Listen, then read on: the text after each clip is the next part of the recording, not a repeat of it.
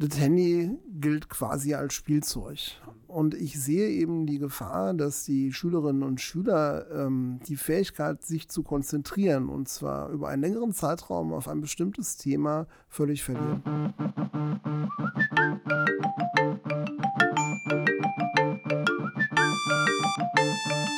Game of Phones. Der Podcast zum Thema Gut aufwachsen in der digitalen Welt.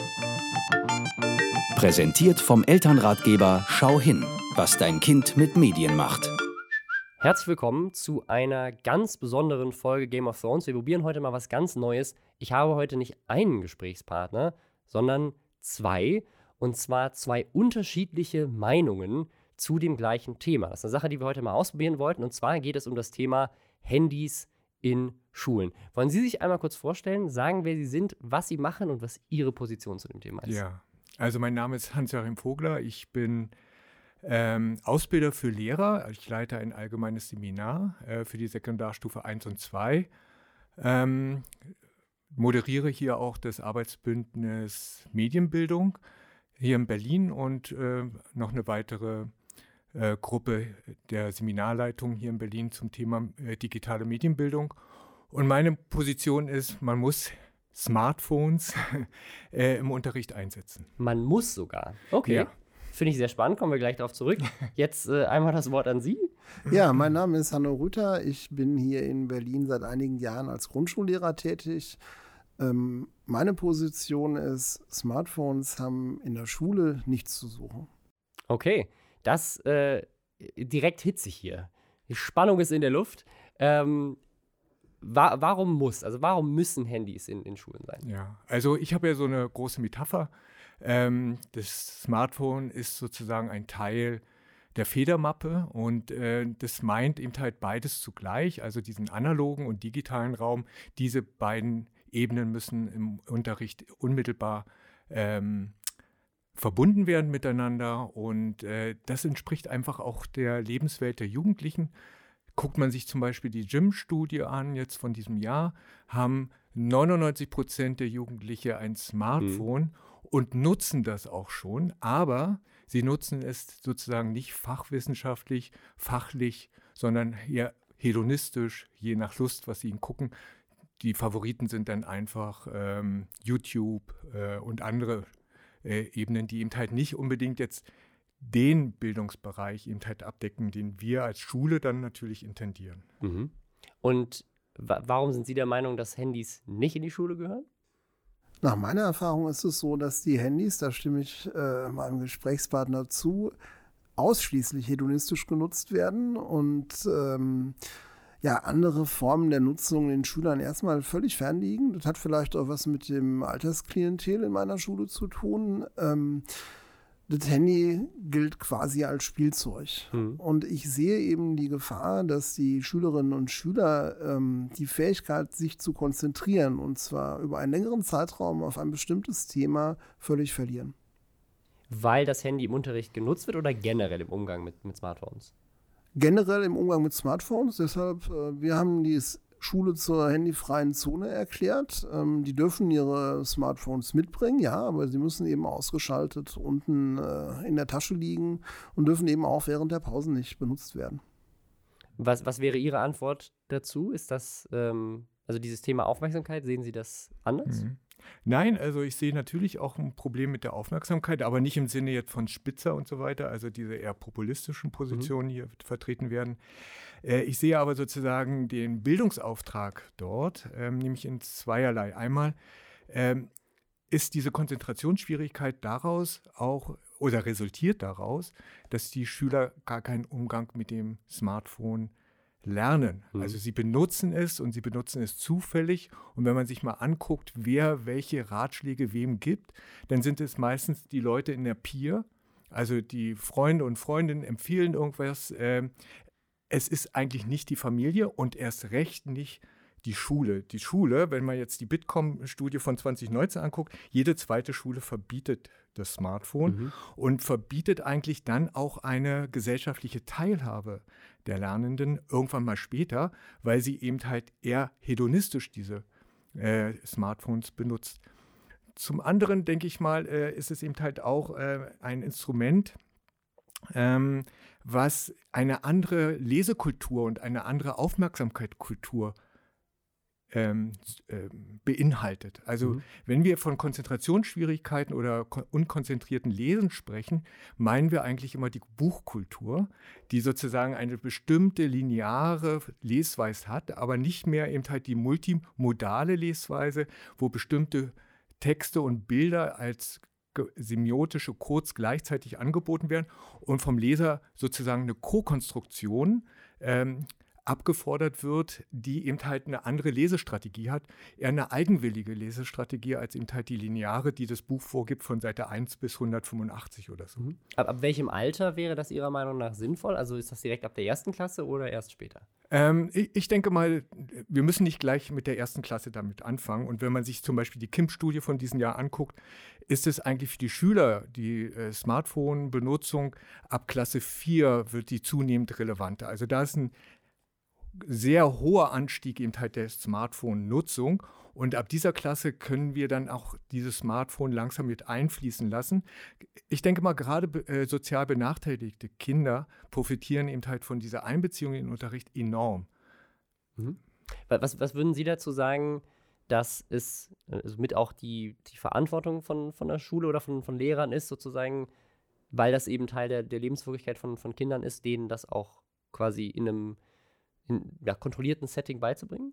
Ich würde das äh, erstmal keineswegs rundheraus ablehnen. Ich äh, glaube aber nicht, dass es Aufgabe der Schule ist, sämtliche Dinge, die im Leben der Kinder eine Rolle spielen, aufzunehmen, aufzubereiten und ihnen den Zugang zu verschaffen. Ein vergleichbares Beispiel ist etwa der Erwerb des Führerscheins. Mhm. Ja, ich kann mich nicht entsinnen, in den letzten 20 Jahren ernsthafte Stimmen gehört zu haben, die fordern, Autofahren ermöglicht gesellschaftliche Teilhabe. Also es ist Aufgabe der Schule, den Schülern Autofahren beizubringen. Mhm. Es gibt also Bereiche, die gesellschaftlich relevant sind, die eben nicht in den Aufgabenbereich der Schule gehören. Und ich meine, das Bedienen eines Smartphones ähm, gehört nicht unbedingt zu dem, was äh, die Schule den Schülerinnen und Schülern vermitteln soll. Ich glaube auch, wenn ich das noch anfügen darf, dass äh, der primäre kulturelle Code in unserer Gesellschaft nach wie vor der lineare Text ist. Wenn man beherrscht, lineare Texte zu lesen, zu verstehen, kann man sehr leicht Code switchen und auch multimediale Angebote nutzen. Ähm, die Hoffnungen, die sich mal mit Hypertext verbunden haben, dass der etwa die Literatur revolutioniere, dass äh, der Leser nicht mehr auf die lineare Nachfolge fixiert sei, haben sich ja bisher als wirklich nichtig erwiesen. Bücher werden nach wie vor geschrieben, gekauft, gelesen. Vergleichbare Mengen an Lektüre äh, von Hypertexten finden einfach nicht statt. Und ich denke, ein Satz noch, ich denke, äh, wenn man Schülerinnen und Schüler nicht ähm, sorgfältig und sehr geduldig und nachhaltig an diese kulturelle Welt äh, hinanführt, dann werden sie die sich nie erschließen können. Ähm, einmal einmal eine, eine, eine ja, provokante Frage. Glauben Sie, dass es einen Unterschied macht, ob ich jetzt, äh, vielleicht für eine Grundschule ein bisschen hoch, aber irgendwie Faust oder sowas, äh, auf einem E-Book rede oder auf dem äh, lese oder auf dem iPad ähm, oder in, in, in Buchform? Für mich macht das ganz bestimmt einen Unterschied aus. Ähm, ich lese halt nicht so gerne am Bildschirm, auch nicht an hochwertigen Bildschirmen wie an E-Book-Readern. Äh, aber ich habe da jetzt keine Berührungsängste mit digitalen Technologien, ähm, was die Lektüre-Erfahrung angeht, das, was ich mit dem Text eigentlich machen kann, an Dekodierung, an ähm, ja auch wieder Neukodierung, das hat wenig mit dem Medium zu tun. Also das ist eine Frage von persönlichen Vorlieben. Ich hänge nicht am Buch, ich hänge am Text. Mhm. ich meine, der Text ist ja theoretisch unabhängig vom Medium. Ich fand das ganz spannend, was Sie gerade gesagt haben zum Thema Führerschein. Ich bin äh, mal in den USA äh, zur Schule gegangen.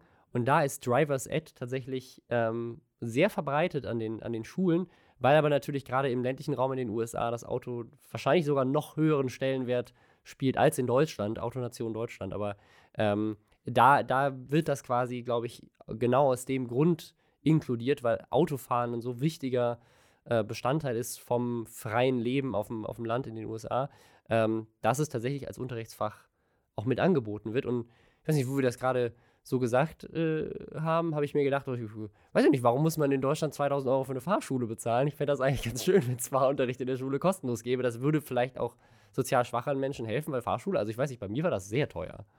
Genau, also was, was wir vielleicht auch immer oder was ich beobachte, ist, ähm, dass eben halt die Dinge, die eben halt Wissensvermittlung äh, intendieren, zunehmend schnell digitalisiert und outgesourced werden können. Mhm. Das hat ja schon äh, Andreas Schleicher von der OECD gesagt, eben halt diese Sachen, und da spricht er im Sinne auch von Bloom und so weiter, die ähm, ähm, die Taxonomien aufgebaut, äh, aufgebaut haben, dahingehend, dass diese Ressourcen des Wissens, also auch, ich nenne es mal so ein bisschen diese Wissensbulimie, äh, ausgesourced werden kann und wir eigentlich äh, mehr in diesen kreativen Bereichen halt mehr Zeit haben. Also wenn ich sehe, wie Unterricht geplant wird, ist er eben halt in dieser Linearität geplant von Einstieg, dann werden Texte gelesen und dann wird ausgewertet und meistens der Transfer, die Diskussionen über diese Texte, die fallen hinten runter, weil dann eigentlich gar keine Zeit mehr ist. Also die ganze Schule ist eigentlich, wenn Menschen zusammenkommen,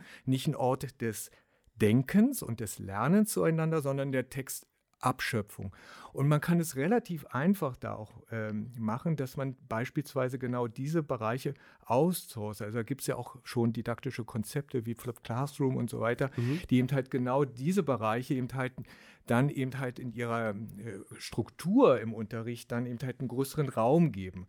Und wenn man jetzt nochmal bedenkt, ähm, also Faust auf dem E-Reader lesen oder im Buch. Das wäre sozusagen die digitale Übertragung. Aber ich glaube, Digitalität funktioniert ja eben halt doch deutlich nochmal anders, eben halt mhm. halt genau mit dieser Verlinkung. Also wenn ich ins Netz gehe, gehe ich eben halt zu anderen Texten. Also dieser, dieses Internet ist ein riesiger äh, von Wissen. Und ich glaube, da liegt eben halt auch nochmal so eine Gefahr für die Schule oder eine Irritation für die Schule, dass sie in einen Raum geht, den sie nicht mehr kontrollieren kann. Also mhm. Also dieses Interface äh, Schule, was sich sozusagen nach außen abgrenzt, indem Schüler in die Schule reingehen, in bestimmte serielle Räume und dort eben halt seriell miteinander lernen, kommt jetzt an den Körper. Das Handy ist sozusagen das Interface des Einzelnen. Und die Frage ist, wie die Schule darauf didaktisch und methodisch auch wieder neu reagiert, mhm. um genau diese Potenzen dort auch wieder rauszuholen. Und das hat nachher auch ganz deutlich mit dem Arbeitsmarkt und so weiter zu tun, ja. Es gibt einen enormen Wertverfall von Wissen, was wir haben. Äh, und es muss äh, gelernt werden, Wissen anzueignen, und zwar selbstreguliert und selbstständig. Und das wird eigentlich in der Schule versäumt, zu äh, versäumt dass es eben halt vermittelt wird. Also quasi die Fähigkeit selber ja, Quellen zu unterscheiden, selber genau, in der genau, Lage zu sein, genau. zu sagen, okay, nicht jede Wikipedia-Quelle unbedingt glauben, aber vielleicht. Genau. Und wenn ich das durch Verbot jeweils eben halt auch wieder ausschließe, haben genau die äh, Kinder eben halt, oder genau die Kinder, die eben halt keinen akademischen oder Bildungshintergrund haben, ist später umso mehr schwer, diese, diese Ressourcen denn auch wiederum zu erschließen. Weil das wird auch im Arbeitsleben eine durchgehende Anforderung sein, weil, wie gesagt, dieser Wissensverfall eben halt enorm schnell wird und äh, durch das Internet einfach nochmal dynamisiert wird. Jetzt habe ich nochmal eine, eine kritische Rückfrage hm. an, an Sie als Befürworter. Ja. Wie sehen Sie das mit äh, Bring Your Own Device, dass sich da vielleicht Kinder ausgeschlossen fühlen, sobald Handys an Schulen Richtig. erlaubt sind? Man muss natürlich ähm, die Zugangsmöglichkeiten in der Schule äh, gewährleisten. Das ist ganz klar. Aber wir müssen eben halt auch vielleicht den Gedanken verabschieden, dass wir immer die gleichen Geräte haben. Also wir bauen eben halt so Monokulturen und denken nicht, ich nehme mal jetzt so einen, ähm, äh, so einen Begriff von Meyer, äh, wir denken nicht an die Mischwald. Natürlich haben die Schüler, ja, oder durch den Digitalpakt werden jetzt unheimlich viele neue Geräte angeschafft, aber man vergisst einfach, dass die neuesten Geräte in den Taschen der Schüler eigentlich schon stecken mhm. und die einfach nicht rausgeholt werden. Und wir haben einfach unterschiedliche Geräte, so ist die Welt. Wir haben nicht nur bestimmte Marken. Und äh, in der Schule muss einfach mit diesen unterschiedlichen Marken dann einfach auch umgegangen mhm. werden. Das ist einfach nur auch eine neue äh, Anforderung an die Lehrkraft, damit eben halt auch umzugehen. Wie, wie sehen Sie denn Computer- oder IT-Unterricht? Weil das, also ich bin jetzt seit zehn Jahren oder so nicht mehr in der Schule gewesen. Ähm, aber das gab es schon zu meiner, äh, also auch früheren Schulzeit. Also wir hatten schon sehr früh, das, das müssen die Anfang 2000er gewesen sein, hatten wir schon äh, PCs und IT-Unterrichten haben Word und Excel und so weiter gelernt. an einem Computer. Ist das für Sie ein Unterschied als das zum Smartphone? Na, Sie werden es nicht glauben, schon zu meiner Zeit gab es einen PC-Raum. Ähm, da mussten wir uns zu dritten Apple IIe teilen. Das war Ah. so ungefähr 1985. Äh, insofern habe ich da überhaupt keine Berührungsängste und ich arbeite auch mit meinen Schülerinnen und Schülern so oft es möglich ist in unserem PC-Raum. Ähm, ich freue mich sehr, äh, dass der Digitalpakt die Möglichkeit bietet, mehr Endgeräte auch in die Schule zu bringen, auch eine Vernetzung mit WLAN ähm, hinzukriegen, sodass wir wirklich öfter auch am Rechner arbeiten können. Ich äh, sehe genau, äh, wie mein Gesprächspartner die Möglichkeiten, die das bietet. Ja? Ich halte aber das Handy äh, schon aufgrund seiner Bildschirmgröße für relativ ungeeignet, um Mhm. damit äh, in der Schule zu arbeiten. Ein zweiter Punkt ist, das mag vielleicht trivial klingen, ist vielleicht auch in der Oberstufe dann nicht so spannend, aber meine Schülerinnen und Schüler erliegen mit Sicherheit dem Ablenkungspotenzial, äh, das dem Gerät einfach inhärent ist. Ja, Handys sind ja nicht gemacht, um damit wissenschaftlich zu arbeiten.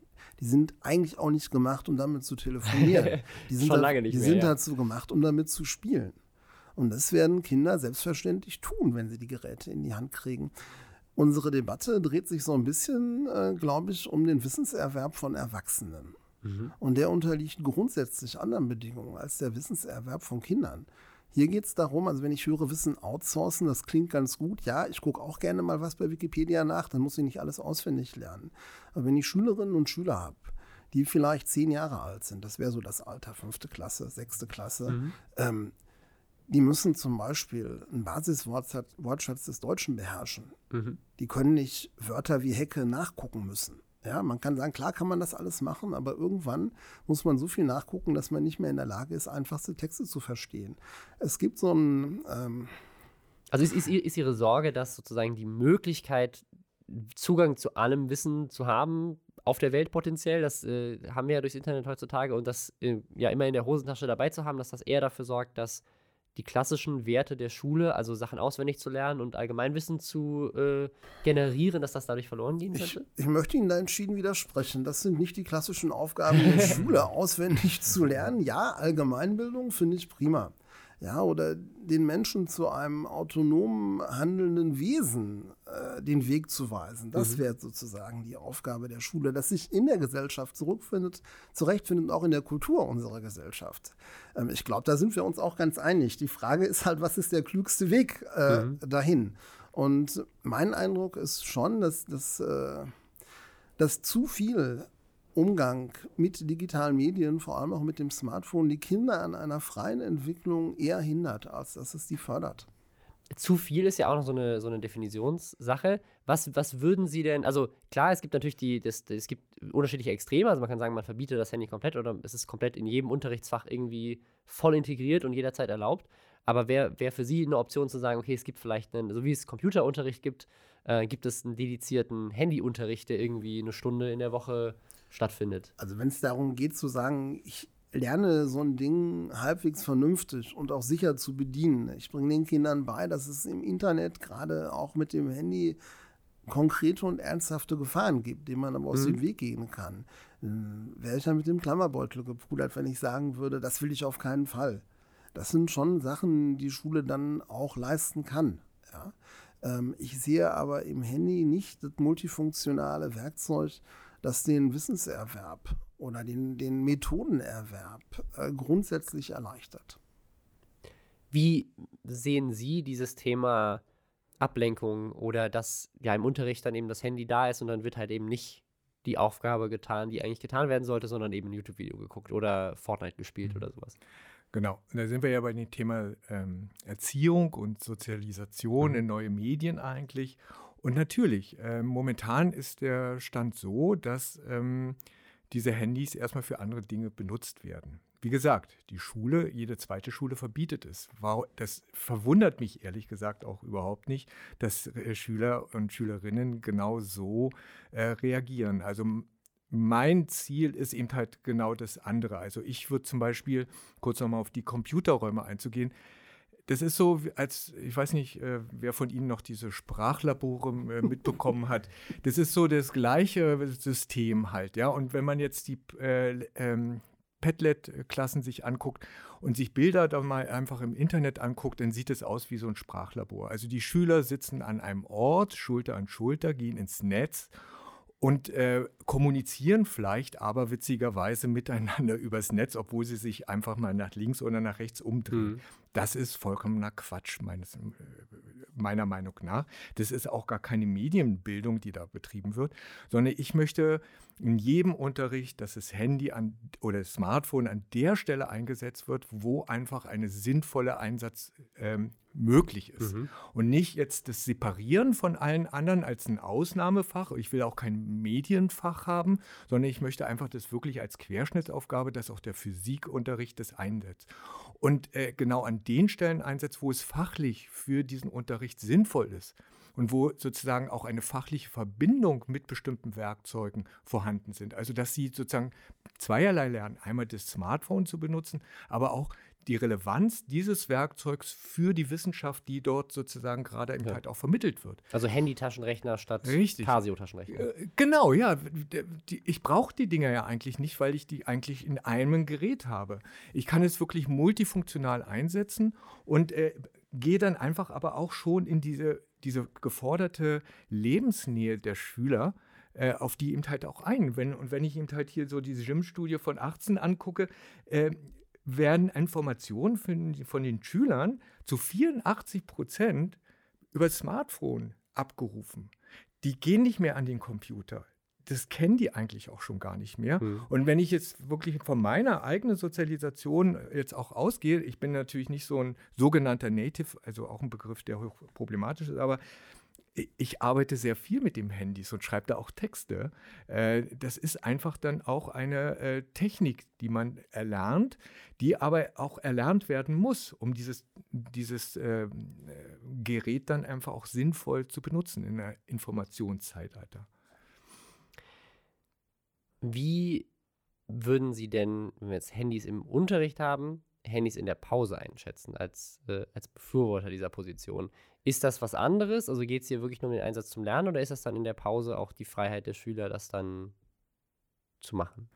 Genau, wir müssen, es gibt natürlich immer äh, diese äh, Restriktionen hinsichtlich, die Schüler sollen etwas miteinander tun. Das kann ich auch verstehen. Guckt man sich da die KIM-Studie an von diesem Jahr, machen das die Kinder auch. In den ersten Jahren, also bis zur vierten Klasse, ist Spielen draußen und Freunde treffen die Hauptbeschäftigung von den Schülern. Aber daneben auch, sich sozusagen mit Dritten übers ähm, Handy eben halt zu unterhalten mhm. oder irgendwie ins Netz zu gehen. Ähm, Sozi das Sozialverhalten hat sich massiv verändert. Wir gehen noch von der alleinigen äh, Face-to-Face-Kommunikation aus und äh, setzen die eben äh, sehr, sehr hoch in ihrer Wertigkeit. Aber wir müssen äh, ähm, akzeptieren, dass sozusagen durch die neuen Möglichkeiten auch des Smartphones ähm, die kommunikativen und sozialen oder der soziale Habitus der einzelnen Schüler sich vollkommen verändert hat. Und wir können einfach, nur weil dieses Medium ganz anders funktioniert, dieses Medium dann nicht mit den alten Medien oder mit alten Sozialformen vergleichen und dann eine Defizitrechnung daraus machen. Das würde einfach nicht mehr dieses Medium reflektieren in seinen Möglichkeiten. Als ähm, Gegner von Handys in den Schulen, ich sage das einfach mal so, ähm, ab welchem Alter würden Sie denn sagen, sollten Eltern ihren Kindern ein Smartphone kaufen oder überhaupt nicht? Überhaupt nicht, fände ich natürlich am allerschönsten. aber ähm, ich bin ja nun nicht nur Lehrer, sondern auch selbst Vater mhm. und ähm, es ist praktisch ab der fünften Klasse kaum noch durchzuhalten, zu sagen, du kriegst kein Smartphone. Mhm. Das muss man dann hinnehmen. Ähm, aber vielleicht noch ein Wort zur Face-to-Face-Kommunikation. Mhm, ähm, das ist die Form der Kommunikation, ähm, die dem Menschen eigentümlich ist, die nicht von außen geschaffen wurde, technisch verändert wurde. Und es ist die, die dazu führt, dass sich die menschlichen Fähigkeiten und Sinne überhaupt erst ausbilden. Ähm, das würde nicht funktionieren, wenn man von einem Smartphone großgezogen würde. Ja, man braucht wirklich das menschliche Gesprächsgegenüber. Deshalb ähm, würde ich mir erlauben, die Wertigkeit ähm, für mich deutlich zu markieren. Für mich ist das ähm, sozusagen die primäre Form der Kommunikation. Alles andere ist sekundär oder gar tertiär. Vor dem Hintergrund ähm, stimmt mich das bedenklich, wenn ich sehe, dass meine Schülerinnen und Schüler oder Schülerinnen und Schüler an meiner Schule ähm, solche Kommunikationsplattformen wie WhatsApp dazu nutzen, sich gegenseitig ähm, Hassbotschaften zuzusenden, mhm. ähm, massives Mobbing zu betreiben und das alles dann am besten noch während der Schulzeit, wenn wir sagen, das darf dann auch in den Pausen benutzt werden. Das mag bei älteren Schülerinnen und Schülern sein, äh, Schülern anders sein, aber ähm, ja, in den Klassen 1 bis 6 äh, sehe ich eigentlich keinen Grund, äh, dass man sagt, das muss in den Pausen erlaubt sein. Mhm. Also Cybermobbing war auch hier im Podcast schon mal Thema.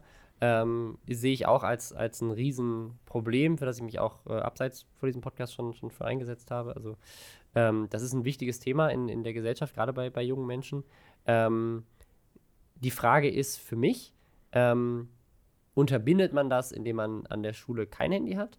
Oder passiert das dann nicht außerhalb des Unterrichts? Also das passiert dann sicher außerhalb des Unterrichts. Und es ist bei uns auch ein ständiges Thema. Also das ist nichts, was wir jetzt totschweigen. Nur ähm, es gab einen Fall, wo wirklich solche Sprachnachrichten dann äh, mhm. in der Pause äh, äh, offenbar dann trotz Verbots dann doch heimlich äh, gesendet wurden.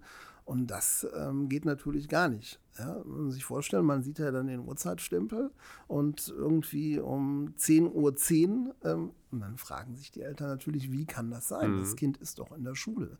Ähm, wie gesagt, für ältere Schülerinnen und Schüler sieht das anders aus.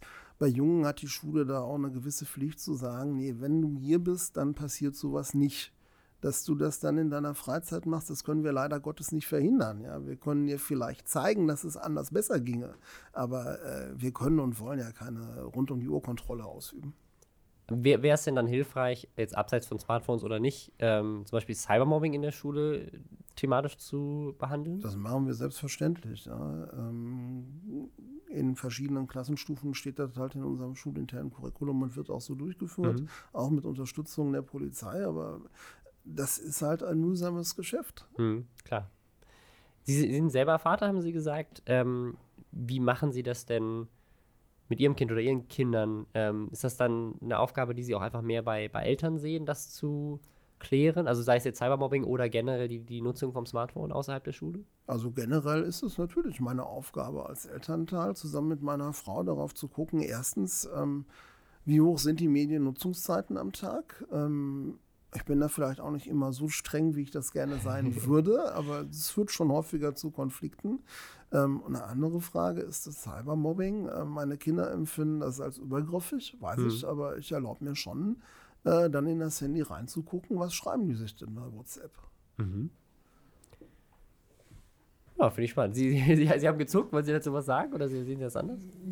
Ja, natürlich sehe ich das erstmal so anders, wie mein Gesprächspartner ja auch richtigerweise gesagt hat, wird natürlich Cybermobbing ähm, thematisiert. Ähm, ich sehe eben halt diese Krux darin, dass gleichzeitig dieses Handy ausgeschlossen ist und frage mich, über was redet man dann eigentlich? Über ein verbotenes Gerätschaft, die in der Tasche steckt, nicht rausgenommen wird, aber darüber wird geredet, dann wahrscheinlich mit Papier und analogen Medien als die Medien selbst werden gar nicht rausgeholt und einfach mal auch betrachtet, was mache ich eigentlich jetzt gerade in meinem Netz, ohne dass jetzt die Lehrkraft selbst natürlich in dieses Handy reinguckt. Also ich denke, die, die Privatsphäre ist ja auch äh, vom Grundgesetz ähm, verbrieft, sollte auch für diese Kinder ein Recht sein, wo man einfach dann auch als Erwachsene einen Schritt zurückgeht, es sei denn natürlich, es liegt eine äh, konkrete Gefahr äh, vor.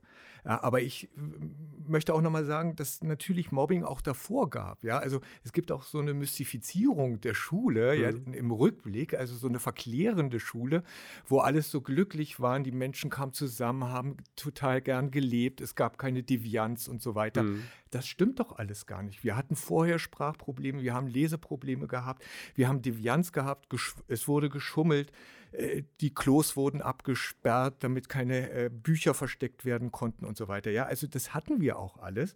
Und natürlich verschwindet das nicht mit dem Smartphone. Das wäre ja auch absurd. Ähm, Aber was eben halt wirklich passieren muss, ist, äh, dass wir dieses Smartphone zum Gegenstand der Reflexion machen müssen.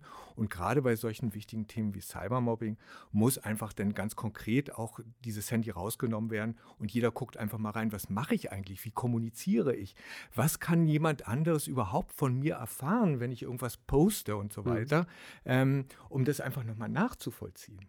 Und das ist, glaube ich, dann erhellend, wenn die Kinder nicht das auf ein Stück Papier machen, wo ein Handy dann abgebildet ist und keiner raufdrücken kann oder so, weil es nicht interaktiv ist, sondern wenn sie selber in ihre Handys reingucken und sich selber mal reflektieren, in so einer Metareflexion, was kann ich eigentlich in dem Moment machen, wie könnte ich vielleicht anderen, oder vielleicht gehe ich einfach aus dem Ding eben halt raus, weil einfach äh, zwischen Daten saugen und ähm, den Nutzen dieses Mediums eben halt kein Verhältnis mhm. steht und dann einfach für mich eine Entscheidung äh, getroffen wird. Würden Sie sagen, dass die Dinge, die Sie gerade genannt haben, die auch früher schon problematisch waren, dass die durch so ein Werkzeug wie ein Smartphone auch schlimmer geworden sind? Das ist das Ganze, das unterstreicht? Natürlich gibt es eben halt die Viralität, also dass es natürlich auch nochmal neue Qualitäten hat. Ähm, aber äh, das liegt ja jetzt nicht am Smartphone an sich, sondern am System, an, die neue an, an dem neuen Leitmedium, was wir haben, ähm, dass es einfach so funktioniert. Mhm. Und umso nötiger ist es ja genau dieses Medium so früh wie möglich reinzuholen, um eben halt damit sinnvoll auch alternative Handlungsweisen eben halt aufzuzeigen mit den Schülern und natürlich auch im Verhältnis mit den Eltern. Also die müssen mit ins Boot gezogen werden. Also die Schule kann das nicht alleine stemmen, aber da muss auch eine gute Elternarbeit parallel laufen, dass man eben halt auch die Eltern ins Boot holt, weil da ist natürlich dieses diese Haushalte, es gibt ja zum Beispiel schon diese Studien von Bertelsmann oder so, dass es einfach schon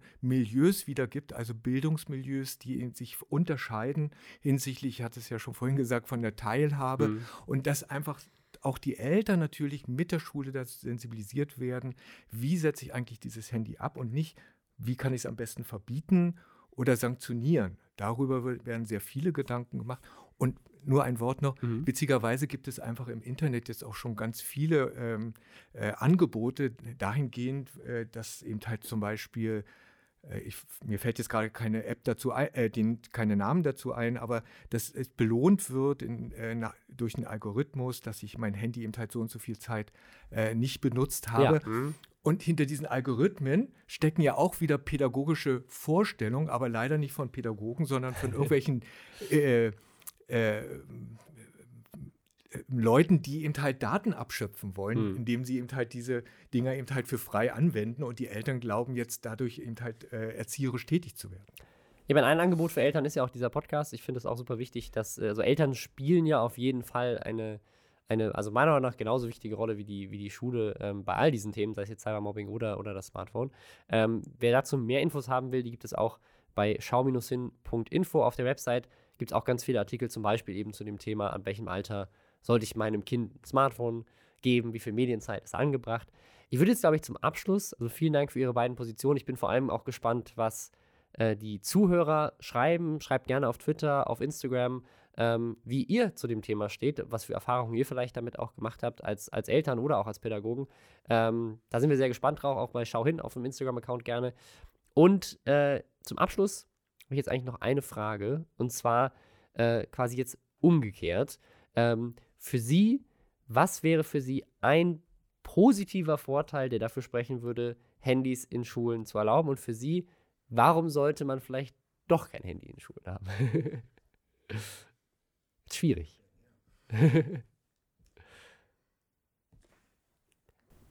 Also sie sind so überzeugt, es fällt auch einfach kein Punkt ein oder? Nachdenken. oder man muss erstmal nachdenken. Völlig anders äh, gepolt jetzt im Kopf. ja, das ist gar nicht so einfach, dann 180 Grad äh, zu drehen. Wo ich einen Vorteil sehe, ist in der Tat, ähm, Bring Your Own Device. Jede Schülerin, jeder Schüler hat so ein Ding und ähm, es ist schon sinnvoll, dieses Potenzial zu nutzen. Ich sehe aber im Moment noch nicht, wie das so gelingen könnte, ähm, dass ich das für eine verantwortungsvolle Nutzung halte. Mhm. Okay. Ich versuche das auch mal, also das widerspricht mir innerlich ganz doll. Aber vielleicht kann ich sagen, okay, also die, die Überlegung jetzt, äh, vielleicht das eigene Smartphone nicht zu benutzen, wäre vielleicht, dass wirklich äh, die Schule ähm, ein solches nur für den Bildungsbereich ähm, zur Verfügung stellt, um zum Beispiel auch durch diese Nutzung und durch den falschen Namen, die die Schüler dann auch ähm, angeben und durch die IP, die dann sozusagen damit von äh, benutzt wird, eben halt eine Bildungsidentität mit so einem mhm. Gerät aufzubauen, um eben halt Algorithmen dann zu benutzen, um die entsprechenden Informationen zu bekommen und nicht Opfer von Algorithmen zu werden. Also sozusagen so eine Bildungsidentität fürs Netz aufzubauen, was ich dann von der ersten bis zur 13., 10. Klasse eben halt dann benutze, um einfach dann ganz bewusst mit diesen ganzen ähm, Abschöpfungen und äh, Suchmaschinen dann effektiv arbeiten zu können. Das hörte sich für mich doch immer noch sehr positiv an, nur dass es ja. ein anderes Smartphone wäre. ähm, ja, aber vielen Dank. Ich bin, ich bin sehr gespannt auf äh, die Meinung von euch. Schreibt uns die gerne. Vielen, vielen Dank, äh, dass Sie beide hier mitgemacht haben. Fand ich sehr spannend. Ähm, ich glaube, da gibt es auch keine richtige Antwort. Das muss jeder äh, Pädagoge und jede, jedes Elternteil für sich selber entscheiden, ähm, was am Ende für die, für die Kinder Sinn macht und auch für den um Umgang, für die Schule, ähm, für das ja, jeweilige Fach. Aber ich würde jetzt einfach nur meine persönliche Meinung tatsächlich dafür plädieren, dass es mindestens einen Unterricht gibt. Vielleicht muss das Smartphone nicht Teil von jedem Mathe- und Deutschunterricht sein, aber so wie es Computer- und IT-Unterricht gäbe, einen Smartphone-Unterricht oder einen Medienpädagogik-Kompetenzunterricht, äh, wo, wo, unterschiedliche Dinge erklärt werden, das fände ich tatsächlich äh, ein schönes Schulfach und das fände ich, fänd ich persönlich auch wichtig. Vielen Dank.